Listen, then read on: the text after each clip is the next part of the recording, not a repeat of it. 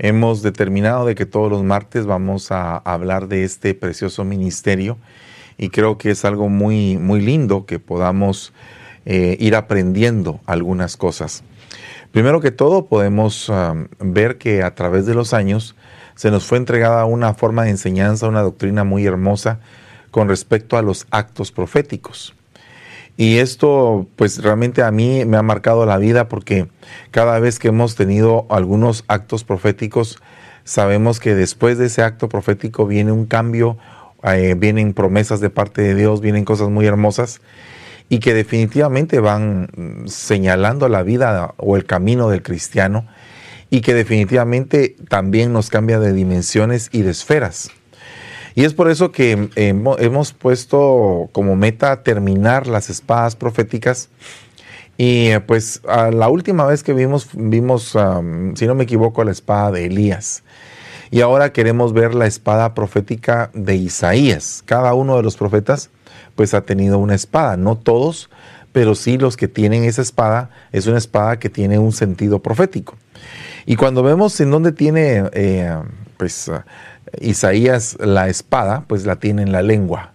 Es importante todo esto que les estoy mencionando porque dentro de la vida de Isaías, primero que todo podemos determinar en el aspecto cronológico que Isaías estuvo profetizando durante la crisis del imperio asirio. Esa es una de las, de las ah, características de la vida de Isaías. Otra de las características importantes de este profeta es que pertenecía a una familia noble. Y luego empezó a profetizar en Jerusalén en el tiempo del rey Usías. Fíjese, bien interesante esto porque Usías eh, pues tenía determinadas características como rey. Y por otra parte también tuvo al menos dos hijos, dos hijos. Se casó con una profetisa, o sea que era un matrimonio donde ambos tenían el mismo oficio y al final pues tuvo una escuela profética donde tuvo seguidores, discípulos que les enseñó.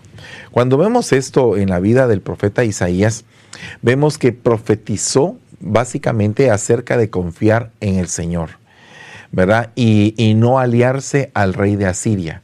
Entonces aquí tenemos algo muy importante porque eh, me recuerdo de que muchas veces los profetas venían y se cumplía en ellos la escritura donde dice, confiad en vuestros profetas y alcanzaréis la victoria. O sea que la palabra profética determinaba el destino de la guerra.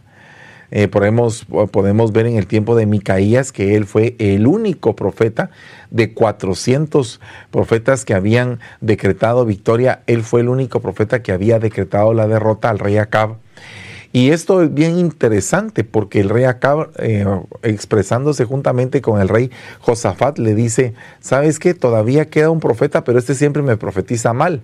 Y entonces el rey Josafat como que lo reprende y le dice, ¿sabes qué? No, no digas eso, mejor mándalo a traer. Y entonces cuando lo mandan a traer, específicamente Micaías dice que no va a triunfar. Entonces aquí hay algo bien interesante porque en la voz de, las, de los profetas estaba el destino o el final de la batalla. Entonces, no solamente eso, sino que también por medio de la voz de los profetas se indicaba también el tiempo en que Israel iba a ir a pelear. Entonces aquí eh, la clave era no te alíes con el asirio, aunque sus fuerzas sean más grandes, aunque tengan más ejércitos, el Señor, eh, nuestro Dios, Jehová de los ejércitos, se va a encargar del ejército de tu enemigo. Entonces, esto es algo bien impresionante. Otra cosa, se retiró en silencio porque no hicieron caso a su mensaje. O sea, realmente una de las razones por las cuales la Biblia dice claramente que el Señor eh, extendió sus alas como la gallina para meter debajo de sus alas, bajo esas alas de protección, de calor a sus hijos, pero que ellos no se metieron bajo esas alas de protección, sino que por el contrario, apedrearon a los profetas, los castigaron, los mataron. Entonces, aquí podemos ver claramente que Isaías fue también, al igual que Jeremías, profetas que les rechazaron su mensaje. No todos los profetas se les rechazó su mensaje porque podemos ver el caso del profeta Jonás, que con el mensaje que Dios se convirtieron 120 mil almas de Nínive. pero no en todos los casos fue así. Entonces aquí podemos ver que Isaías, Jeremías son profetas que fueron marcados precisamente porque sus mensajes no los aceptaron. Por otra parte, profetizó libremente en el tiempo del rey Ezequías. Y me recuerdo precisamente de cómo fue que a Ezequías se le entregó eh, un tiempo de gracia para poner su casa en orden, todo por medio del profeta Isaías, que es otra de las cosas importantes que un profeta imparte, que es la sanidad. Eh, el, rey había caído enfermo, la nota de desahucio la llevaba Isaías, no te vas a levantar, vas a morir. Ezequías clama y usted sabe la historia. Ese día, pues el Señor hace una gran señal, retrocede la sombra del sol sobre las gradas y eso es una señal de misericordia en el tiempo para darle 15 años más a, Ezequías. Luego declaró sanidad en el tiempo del rey Ezequías y señaló el error que cometió al enseñarles sus tesoros a los babilonios. Entonces Ezequías actuó imprudentemente y cuando actuó imprudentemente inmediatamente recibió la corrección del profeta. Bueno, cuando vemos esto, entendemos de que Isaías tenía una boca marcada. Tenía una boca marcada para lo malo primero, porque decía, soy hombre de labios inmundos y habito en medio de un pueblo de labios inmundos. ¿Cómo es posible que yo voy a ser tu siervo si tengo labios inmundos. Entonces, como que una de las características que debemos de eh, tener los que actúan en ese don, y lógicamente todos los cristianos que tenemos el poder del Espíritu Santo, pero los que actúan en ese don aún más se tienen que cuidar de tener una boca limpia, una boca eh, que esté orientada siempre hacia las cosas correctas. Entonces, Primero que todo, eh, Isaías tenía una boca marcada, un ser angélico baja con un tizón y le quema la, que le quema la boca para poder llevar esa boca a otro nivel. Luego tenemos que el rey, eh, que el profeta Isaías fue martirizado y, y aserrado, según cuenta la historia, declarado el evangelista del Antiguo Testamento. Imagínese usted qué tremendo cargo el que tenía el profeta Isaías, porque aparte de ser profeta se le puede decir el profeta evangelista, puesto que en el libro de Isaías están una gran cantidad de profecías mesiánicas y de hecho creería a mi juicio que son de las más importantes o las más importantes profecías mesiánicas, o sea, profecías acerca de la venida, del sufrimiento, de las características, del poder, de los milagros, de los hechos, de las obras del Mesías. Y, entonces esto es algo muy importante porque definitivamente en, eh, Isaías se ve básicamente los cinco ministerios operando, o sea, las cinco unciones, porque primariamente eh, habló de la restauración mesiánica de, eh, de Israel a través del Señor Jesucristo, pero hizo cinco cosas importantes. Primero, les enseñó a sus discípulos. Al tener una escuela profética, empezó a enseñarles a sus discípulos. Eso es el maestro.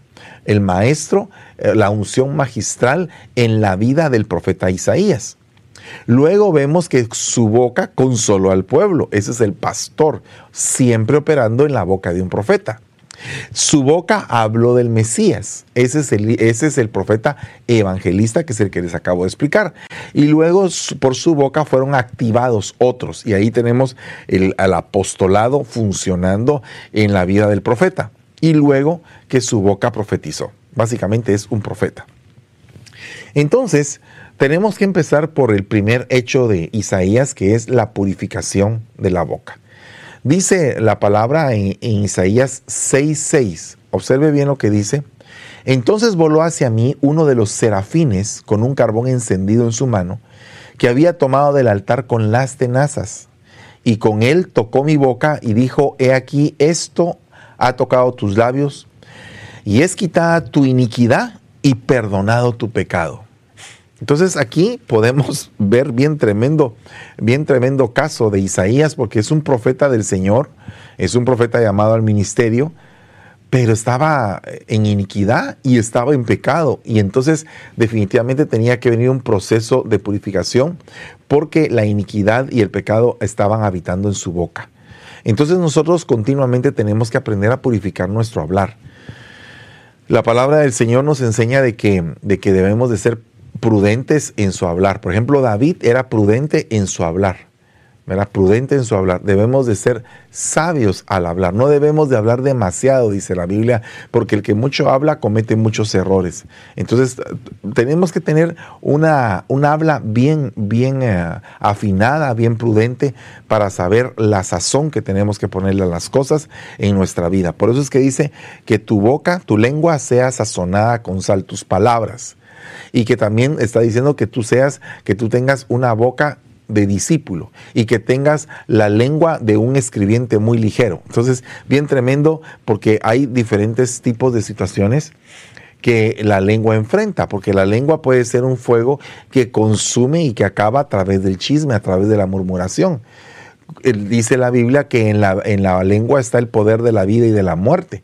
Entonces aquí podemos ver que una lengua purificada, una lengua trabajada por el Señor, una lengua restaurada, sanada, una lengua quemada, una lengua santa puede hacer impresionantes cosas en la vida de otros, puede marcar a otros.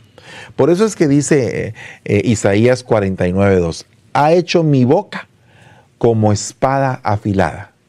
Entonces, básicamente lo que Isaías utilizaba para su guerra espiritual era su boca, su hablar. Esto es algo bien tremendo porque cuando una persona empieza a hablar en la iglesia debe de ser muy prudente para saber qué es lo que va a decir. Por lo menos los hermanos que en, eh, algún momento tienen algún tipo de don dentro de los dones proféticos, ciencia, sabiduría, lenguas, ¿verdad? Entonces, dentro de esos dones proféticos, los que tienen esos dones deberían de ser bastante más prudentes en la forma como hablan saber expresarse, tener una elegancia para expresarse. Y no me refiero eh, en que busquen palabras eh, así difíciles para hablar, no, me refiero a que su lenguaje sea un lenguaje que propone, un lenguaje que activa, un lenguaje que motiva, un lenguaje que te lleva a un buen consejo, que te lleva a una esperanza, a una fe, a crecer el amor en tu vida. Ese es el lenguaje que necesitamos dentro de la iglesia. Dice, en la sombra de su mano me ha escondido. Me ha hecho también como saeta escogida en su aljaba, me ha escondido. Entonces aquí podemos ver que la boca era la espada. Y si la espada es la palabra de Dios, entonces definitivamente este hombre tenía un dominio de las cosas de Dios, tenía un dominio de lo que Dios quería para su pueblo, tenía un entendimiento y definitivamente Dios, Dios al revelársele, al hablarle a su corazón, él podía transmitir con su boca como una espada aguda de dos filos que penetra hasta el alma, que discierne la frontera entre el alma y el espíritu, que llega hasta las coyunturas. La espada que es la palabra de Dios, que esa boca de ese hombre tenía, era algo poderoso. Por lo tanto, yo creo que es importante que no solamente se, se, profetice, sino que realmente haya un respaldo de Dios en la profecía que estás dando y que la profecía que estás dando venga del corazón de Él y que te seas un vaso transmisor de su gloria.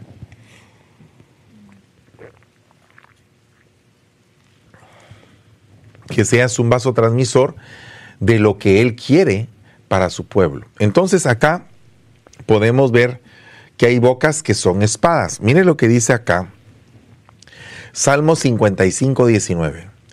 Dios oirá y les responderá el que reina desde la antigüedad, porque no hay cambio en ellos ni temen a Dios.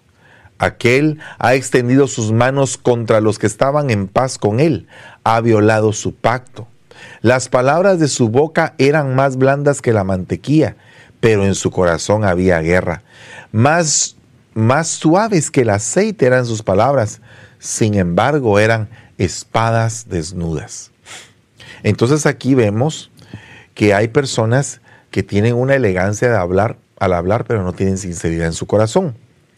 Entonces, definitivamente su boca, a pesar de que habla cosas bonitas, su corazón está en otro sentir, en otra visión, en otro punto. Entonces yo creo que el corazón del profeta tiene que ser muy bien trabajado. El corazón de aquel que tiene el don profético también lo tiene que ser. El que se maneja en la unción profética tiene que tener temor y un buen testimonio ¿verdad? Porque el espíritu de la profecía es el testimonio de Cristo. Entonces, definitivamente nosotros para poder en parte hablar, en parte profetizar, no tendríamos, eh, digamos, crédito si nuestra vida no reflejara realmente un cambio de Cristo Jesús en nuestros corazones. Entonces aquí tenemos que ah, debemos de adentrarnos en el conocimiento de poder saber hablar, de poder aprender a hablar. Hablaba de lo que no entendía. Y de oídas te había oído. Ahora mis ojos te ven. Solo en ese versículo hay tres, sentidos eh, pues involucrados. Los ojos, el oído y el gusto, el, el hablar. Entonces, definitivamente, si él dice hablaba de lo que no entendía, ¿qué significa eso? Que hablaba bien elocuentemente, pero no tenía nada en su corazón como una, como una, como un fundamento, como algo sólido, porque no lo entendía. Entonces lo que tú no entiendes no puede ser un fundamento para ti. Tienes que realmente tener entendimiento de la palabra para que tu hablar vaya conforme a tus hechos. Por eso es que dicen que la palabra del Señor era con autoridad y no como los escribas y los fariseos. Entonces nosotros tenemos que como ministros de Dios en el caso de los profetas, en el caso de los pastores, bueno, todos, tenemos que realmente darle el peso a la palabra que decimos con nuestros actos.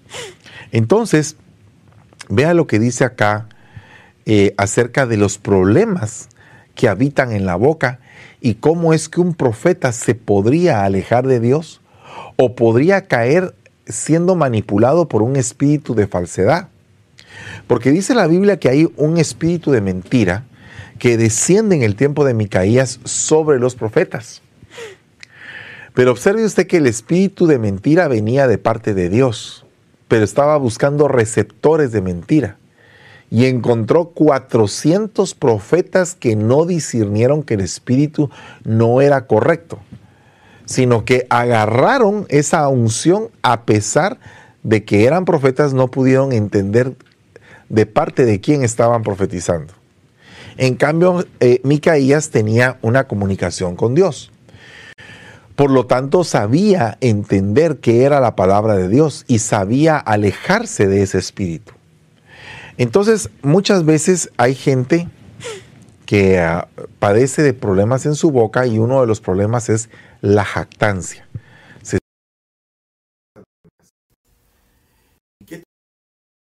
Eso pase en medio de personas que tienen el don profético. ¿Qué pasa cuando, digamos, una persona profetiza y la otra quiere profetizar mejor? Quiere como que su profecía sea más bonita. O piensa que como su profecía va a ser larga, es la mejor profecía.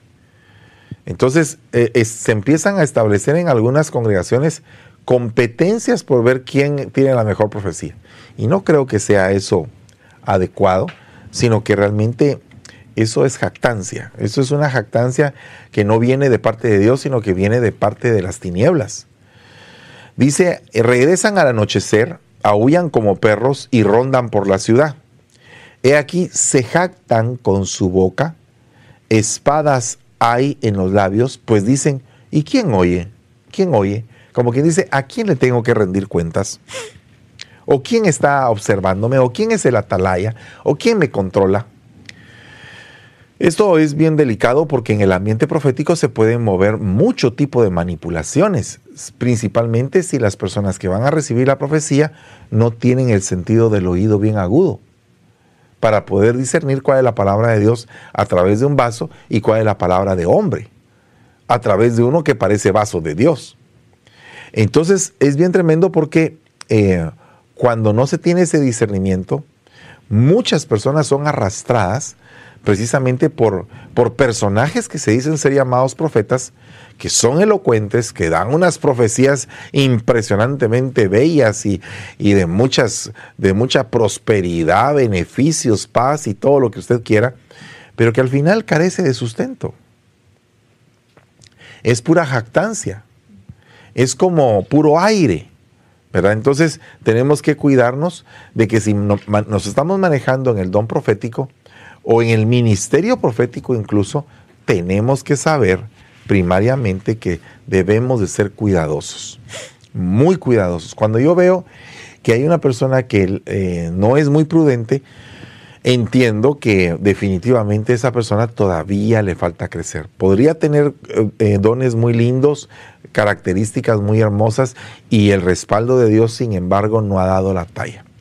El día de hoy, por la mañana, nos estaba hablando nuestro apóstol general acerca de la madurez. Y cuando una persona se jacta demasiado de lo que sabe, de lo que aprende, de lo que tiene, de lo que posee, pues esa persona es inmadura. Esa persona está viviendo a base de vanidades, a base de, de cosas superfluas y que al final se da uno cuenta de que, no, de que aunque sabe, no está maduro, no está sazonado. Pero qué lindo es cuando una persona ha madurado y aprende a callar. Aprende a oír más que hablar. Eso es algo importante. Retener la boca, ¿verdad? Amarrar la lengua para que realmente hable lo que debe de hablar. Por otra parte dice Proverbios 30:11, hay gente que maldice a su padre y no bendice a su madre. Gente que se tiene por pura, pero no está limpia de su inmundicia. Gente de ojos altivos, cuyos párpados se alzan en arrogancia. Gente cuyos dientes son espadas y sus muelas cuchillos para devorar a los pobres de la tierra y a los menesterosos de entre los hombres. Entonces acá hay gente que se aprovecha del necesitado. Vea, qué tremendo es que hay lugares ahora donde se cobra por la profecía. Qué tremendo es que la necesidad de la gente, ¿verdad? Es, es manipulada. Ah, Tú quieres un milagro, entonces pienso que esa ofrenda que estás dando no es suficiente para ese milagro que quieres. Porque ese milagro que quieres es bien grande. Entonces tú tienes que dar una ofrenda bien grande. Y así hay mucha gente que, que lamentablemente es arrastrada es arrastrada y se aprovechan de ellos y al final el milagro no llega porque todo fue metido dentro de una esfera de engaño. Dientes que son como espadas para devorar a los que tienen una necesidad, porque mire, el que tiene necesidad busca de qué forma eh, sana, limpia, eh, trabaja, opera el milagro del Señor. Y entonces está con esa ansiedad. Y entonces viene el tipo este de ministros agarran eso, lo manipulan y entonces se aprovechan del necesitado.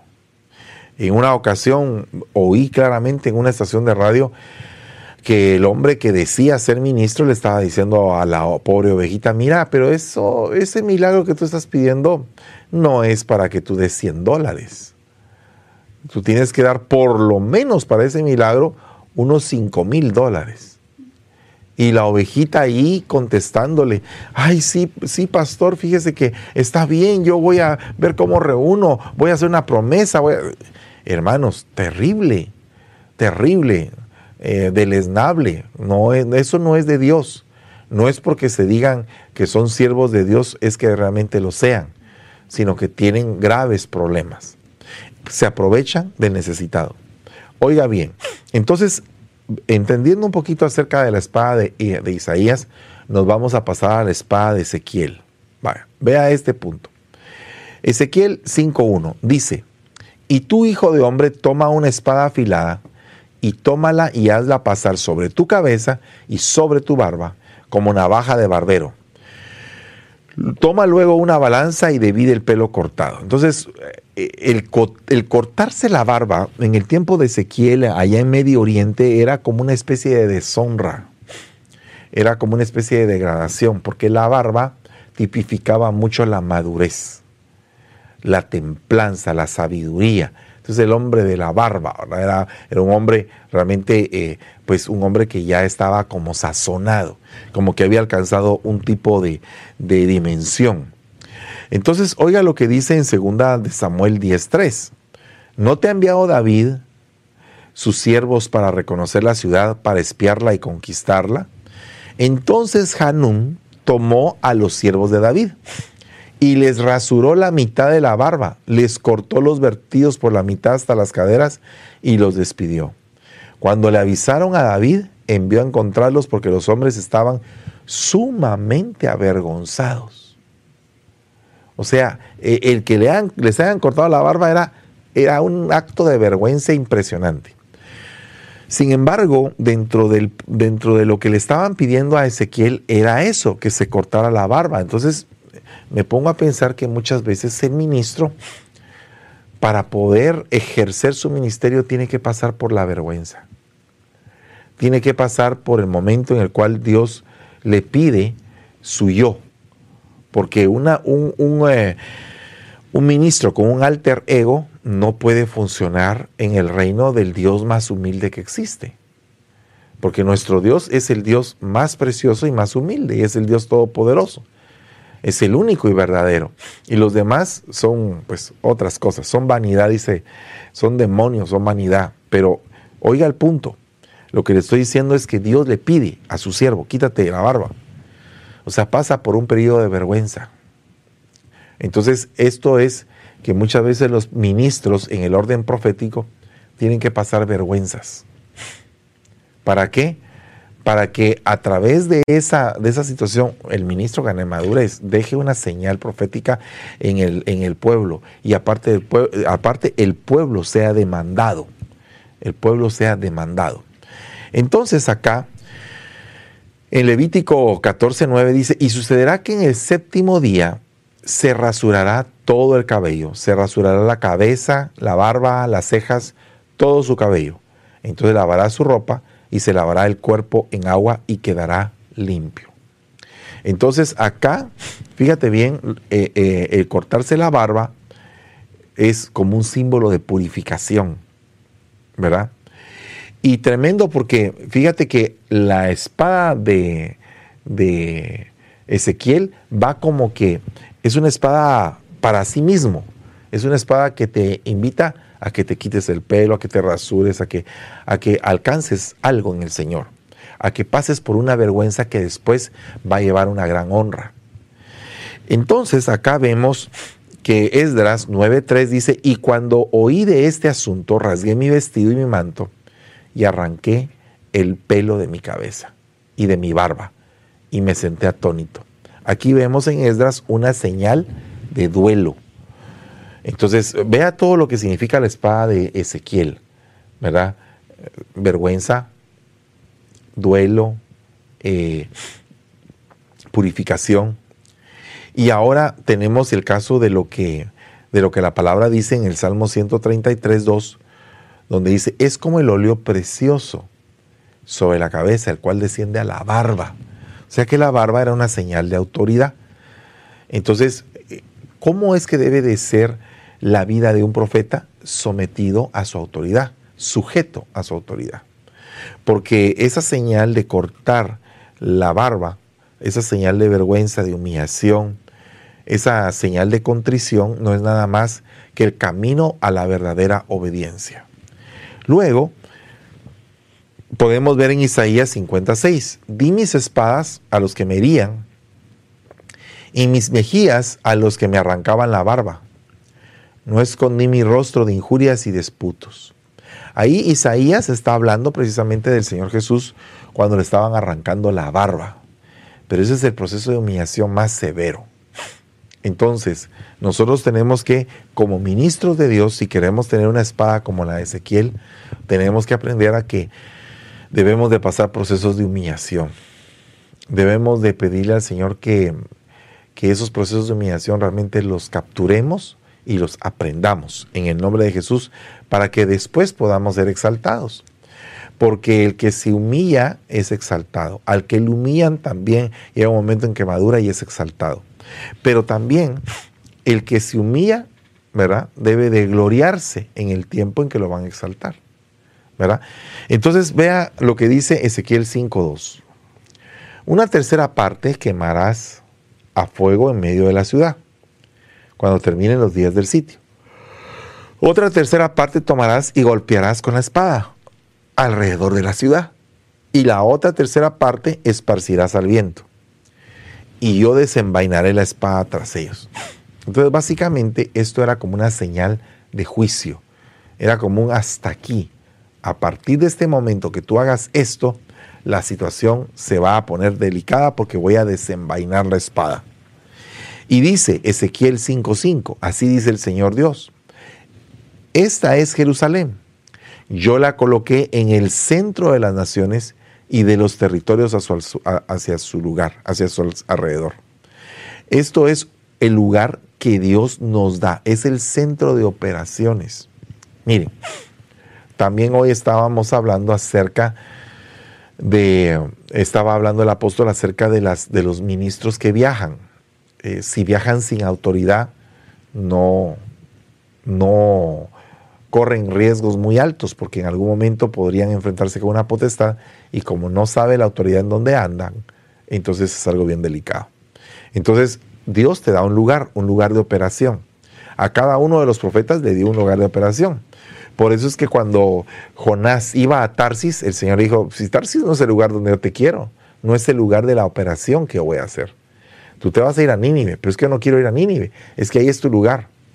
Ahí es donde tu ministerio va a fructificar y va a triunfar. Ahí es donde vas a salvar 120 mil almas. En Tarsis no vas a salvar a nadie, al contrario, el barco se va a hundir si no te, saltas si no te sacan de ahí. Entonces podemos ver cómo es eso, que en el caso del barco se estaba muriendo la gente por Jonás y en el caso de Ninive la gente estaba viviendo por Jonás. Entonces, bien tremendo porque en el lugar donde Dios te da, ahí hay un campo de operación.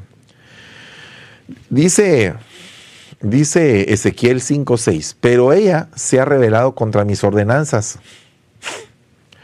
con la más impiedad que las naciones con más impiedad que las naciones, y contra mis estatutos, más que, más que los territorios alrededor de ella, porque ellos han desechado mis ordenanzas y no han andado en mis estatutos.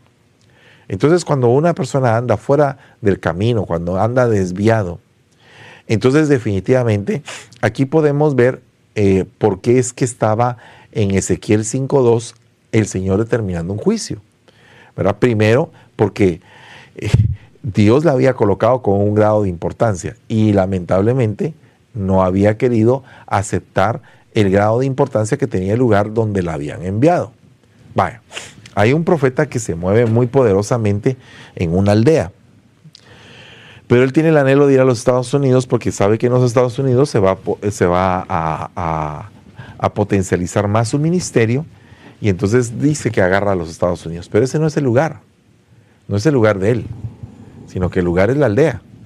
Pero él lo que quiere es Estados Unidos u otro país desarrollado. Entonces, básicamente está en un lugar donde no corresponde, con un pueblo que no le corresponde pastorear, dirigir o guiar, sino que debería estar en el lugar donde le tocó trabajar y donde Dios le ha permitido hacerlo. Y hasta donde Dios le diga que tiene que trabajar, hasta ahí debe de trabajar, pero no salirse del territorio que Dios marca para su vida, no salirse de la jurisdicción porque entonces eh, este mismo ministro estaría rompiendo con, con un panorama legal que hay en los cielos. Al estar él en un lugar donde no lo ha mandado, entonces estaría básicamente irrumpiendo en territorios donde no, eh, es, no fue enviado a hacerlo. Y va a perder tiempo ahí.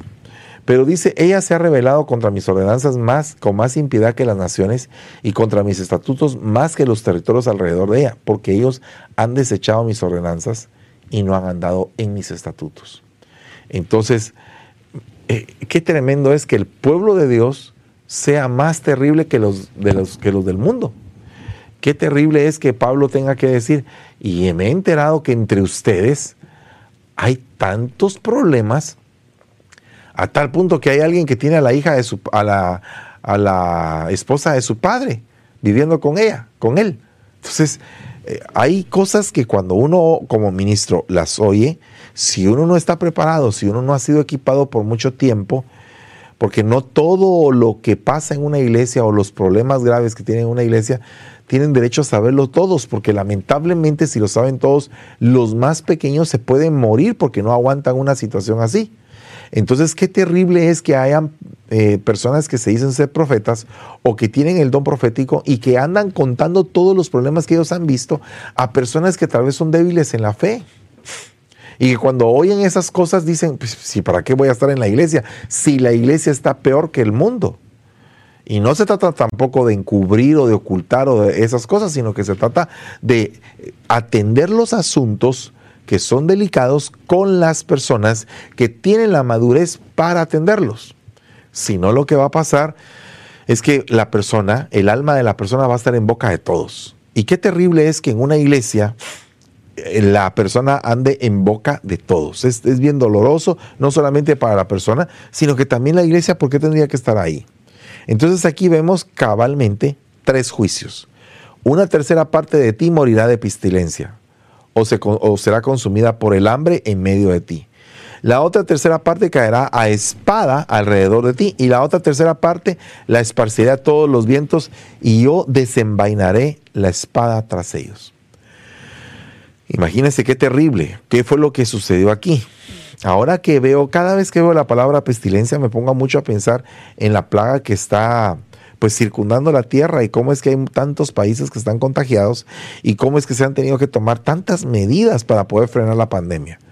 Pero imagínese que tomáramos al mismo nivel las medidas espirituales para frenar los diferentes problemas espirituales que el mundo tiene y que la gente pueda salir de ahí y que puedan convertirse y volverse de sus pecados a la luz. Mateo 5:13 dice, vosotros sois la sal de la tierra.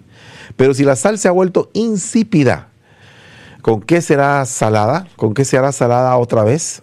Piana para nada sirve, sino que para ser echada afuera y pisoteada por los hombres. Ustedes son la luz del mundo. Una ciudad situada sobre un monte no se puede ocultar. Entonces aquí hay una persona que tiene un propósito pero que no lo cumple, sal insípida.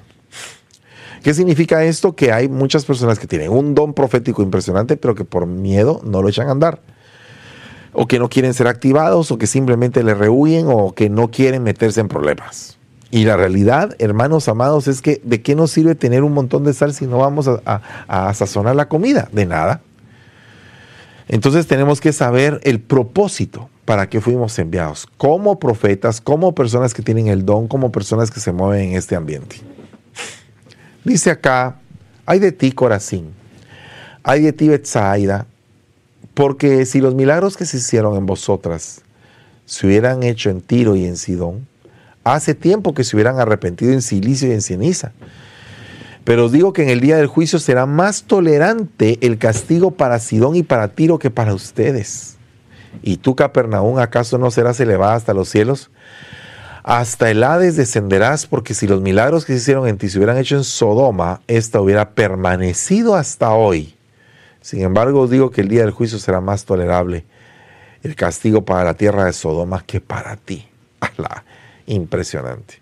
O sea que el pueblo se corrompió más que los que ya estaban corruptos. O sea, o sea que los corruptos se miraban sanos a la par de los que estaban corruptos dentro del pueblo de Dios. Entonces, tenemos que traer un tiempo de limpieza a todos nosotros, a nuestra casa, a nuestras vidas, a todos. Dice Hebreos 10:28, cualquiera que viola la ley de Moisés muere sin misericordia por el testimonio de dos o tres testigos. ¿Cuánto mayor castigo pensáis que merecerá el que ha hollado bajo sus pies al Hijo de Dios? Ha tenido por inmunda la sangre del pacto, por la cual fue santificado y ha ultrajado el Espíritu de gracia. Entonces aquí hay un mayor castigo. ¿Para qué?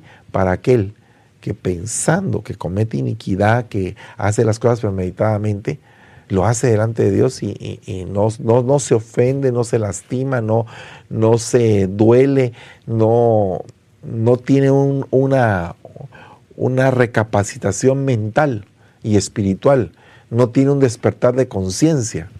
Entonces a, esas personas les toca un nivel más grande de castigo. Bueno, voy aterrizando con el tema.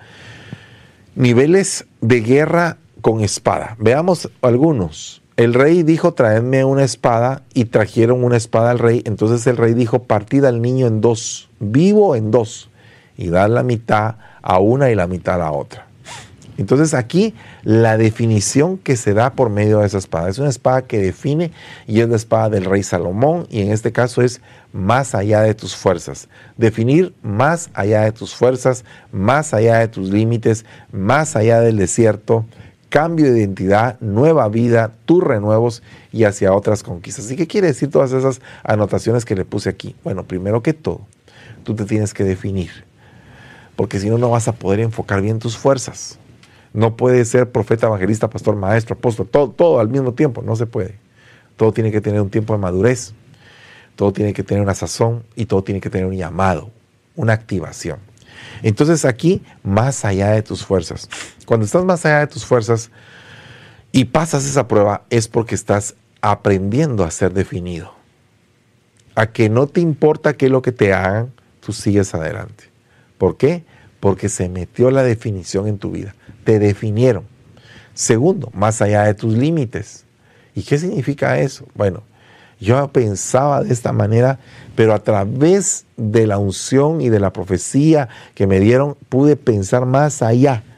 Entonces, más allá de lo que yo mismo me había puesto de límite. Porque uno muchas veces se pone límites. Entonces, hay momentos en los cuales hay necesidad de activar por medio de una palabra profética. Por medio de la palabra profética más segura y por medio de una profecía. Entonces, oiga bien el punto. Cambio de tu identidad. Tenemos que ser cambiados, pero para cambiar de identidad tenemos que primero pasar por el desierto. Entonces, todo ministro que está en este, en este don tiene que saber que tiene que pasar por desiertos. Acuérdense que Juan el Bautista fue el profeta del Altísimo y él en donde habitaba? En los desiertos. Que comía langosta, miel silvestre. Entonces necesitamos realmente aprender de las pruebas para poder profetizar mejor. Eh, en el caso de esto voy a poner como ejemplo a, eh, ¿cómo se llama? Dios mío, a Oseas.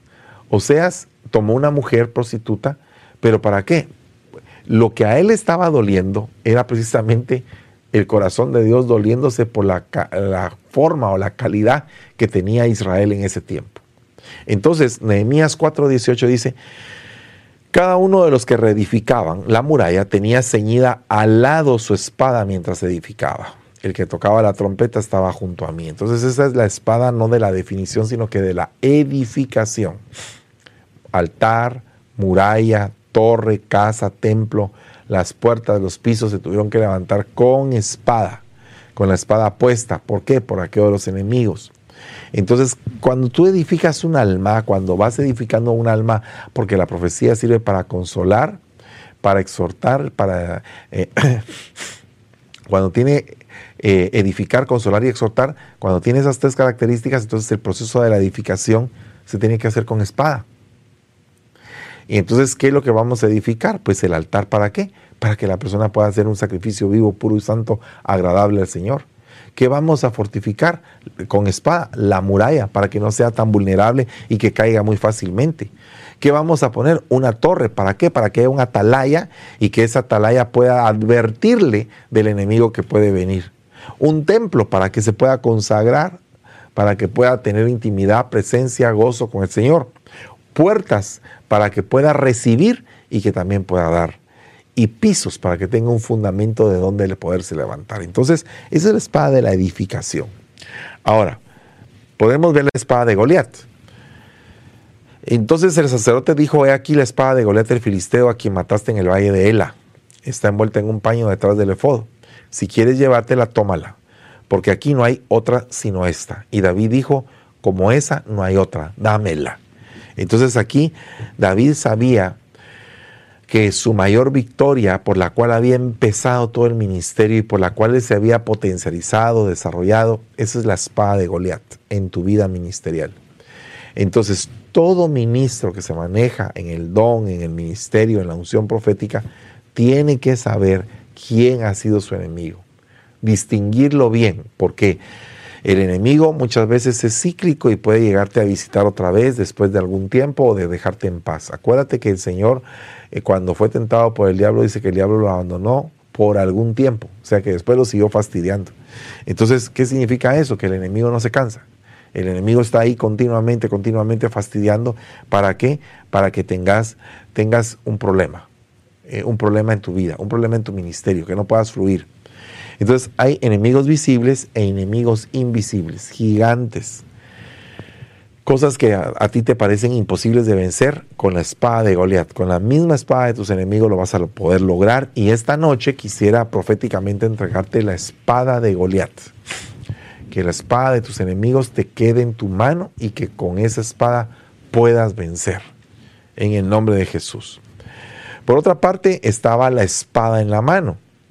Eh, se levantó y dio a los filisteos hasta que su mano se cansó y quedó pegada a la espada. Aquel, aquel día el Señor concedió una gran victoria.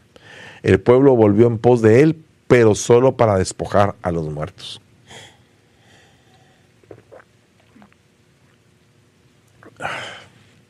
Es bien tremendo que este guerrero, la misma sangre, la misma sangre de los mismos enemigos se fue, se fue secando y la espada le quedó pegada en su mano después de haber herido tanto enemigo.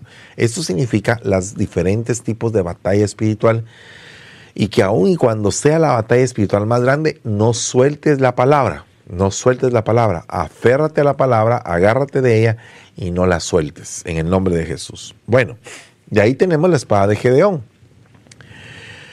que para mí es una espada invisible, porque ellos lo que tenían eran cántaro, trompeta y antorcha. Pero la espada de Gedeón era una espada espiritual. Entonces yo declaro sobre tu vida en esta noche que tú tienes una espada espiritual en tu mano y que vas a ir a la, batalla y que vas a triunfar y que vas a regresar gozoso y bendecido en todo lo que hagas y que la guerra que estás librando va a ser ganada en el nombre de Jesús. Y sucedió que cuando Josué estaba cerca de Jericó, levantó los ojos y miró y aquí un hombre estaba frente a él con una espada desenvainada en la mano. Y Josué fue a él y le dijo, ¿eres de los nuestros o eres de nuestros enemigos? O sea, es la espada desenvainada del Señor operando en tu vida y diciéndote, ¿sabes qué? Hazte a un lado y yo me voy a encargar del asunto y sígueme. Es cuando el momento, la dirección te falla, la experiencia te falla, el caminar a la par del siervo que te crió te falla, y entonces dices tu Señor, ¿y ahora qué queda? Entonces cuando Dios se hace presente en su manifestación como ángel, y entonces te dice, ¿sabes qué? Yo me voy a encargar de la batalla. Soy el capitán de los ejércitos de Dios. Ahora, veamos este punto. Dice, y les dijo, cuando envié, los envié sin bolsa, ni alforja, ni sandalias, ¿acaso os faltó algo? Y ellos contestaron, no, nada nos faltó. Entonces les dijo, pero ahora el que tenga una, eh, una bolsa, que la lleve consigo. De la misma manera, aquel que tiene una alforja y el que no tiene espada, venda su manto y compre una. Y ellos dijeron, Señor, mira, aquí hay dos espadas. Y él les dijo, es suficiente. Venda, dice, y el que no tenga espada, venda su manto. Entonces, esas dos espadas, eh, la espada eh, del manto, procedente del manto, es la espada que tú adquieres proféticamente por medio de tu cobertura. La autoridad, el poder espiritual de tu cobertura son derramados sobre tu vida y tú accionas en una manera bien impresionante y tú dices, pero ¿por qué estoy haciendo esto? ¿Por qué puedo lograr aquello? Porque estás respaldado por una cobertura espiritual que te está motivando en el ambiente espiritual y activándote para cosas grandes. Luego tenemos que Jonatán se quitó el manto que llevaba puesto y se lo dio a David con sus ropas militares, incluyendo su espada. Esa es la espada del pacto una espada de pacto. Estás renunciando a la primogenitura que te toca y se la estás entregando a otro. Eh, ¿Es como que una entrega de estafeta? No, porque el otro no había corrido como rey, sino que es una entrega de algo que tú tenías, pero que te despojaste para poder bendecir al que es tu amigo, al que tú has reconocido la unción de Dios sobre su cabeza. Esto es algo como que esa espada corta contra el egoísmo. Porque cuando hay gente egoísta piensa que solo ellos pueden y que no puede nadie más. Pero cuando está esa espada y rompe, entonces todos pueden. Entonces hay gente que en lugar de ser de bendición vienen a ser tapón de otros, que detienen el crecimiento de los demás. Y tenemos que ser personas que cuidemos de este tipo de gente, que no se levante en la iglesia, que tengan el crecimiento de los demás. Tú pues, hijo de hombre, profetiza y bate palmas sea la espada duplicada, triplicada, la espada para los muertos, la espada de la gran víctima que los tiene rodeados, para que sus corazones se acobarden y caigan muchos. En todas sus puertas he puesto espada reluciente, hecha para centellar, pulida para la matanza. Muéstrate afilada ve a la derecha, prepárate, ve a la izquierda, a donde quiera que tu filo sea dirigido, también yo batiré las palmas y aplacaré mi furor, yo el Señor he hablado. Espada expandida. La espada expandida es precisamente esta, duplicada, triplicada.